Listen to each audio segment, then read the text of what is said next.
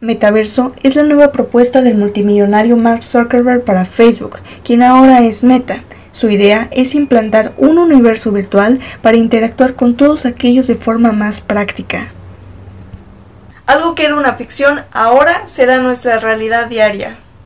Yo soy Avalabra y hoy no vengo a motivarte, sino a inspirarte. El metaverso consiste en una realidad virtual para ahorrarnos las videoconferencias y socializar sin salir de casa.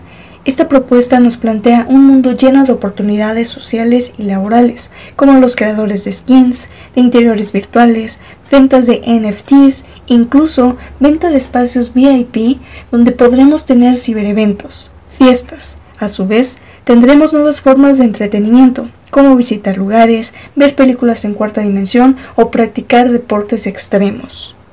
Aunque el metaverso puede traer todos estos beneficios, hay personas que están en contra de esto piensan que hacia dónde vamos los humanos, que si estamos locos, que el metaverso tendrá muchos problemas y peligros. Dos cosas. La primera, todas esas personas que dicen eso están pegadas el 80% a su celular.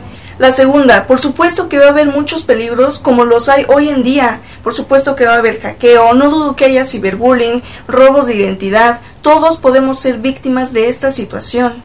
Vivimos en una sociedad donde todos somos dependientes a cosas y las redes sociales lo demuestran. En la actualidad, todo el día estamos pegados a nuestros celulares. No dudaría que haya gente en un futuro que se la viva en el metaverso. Sin embargo, todo esto es un juego de opciones muy simple. ¿Prefieres hablar con la persona que tienes delante o con otra persona? Si la respuesta es con otra persona, ¿por qué negarlo? ¿Por qué esconderlo? El hecho de que tengas adelante una persona genera una necesidad de interacción?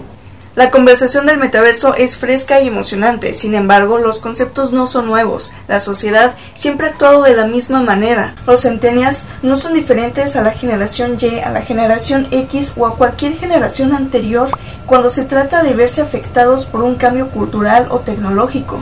Recordemos que en 1940 las personas tenían la cabeza en los periódicos y los oídos en la radio. Fue en 1960 cuando las personas veían televisión. Ahora son las computadoras y dispositivos móviles. Hay que entender que hemos estado haciendo las mismas cosas, lo que pasa es que lo digital expone y aumenta las verdades. Creo que la frontera del metaverso nos llevará a un lugar distinto.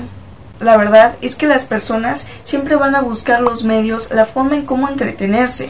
La tecnología no nos ha cambiado, solo nos permite hacer más fácil los comportamientos que realmente queremos hacer. Algunas familias veían la televisión en lugar de hablar entre ellas en los años 60. Hoy, esas mismas familias juegan en sus teléfonos y revisan sus redes durante la cena. De ninguna manera les estoy diciendo cómo su familia debe de pasar el tiempo juntos quiero que quede claro que en cada generación habrá algo que derribará a la sociedad.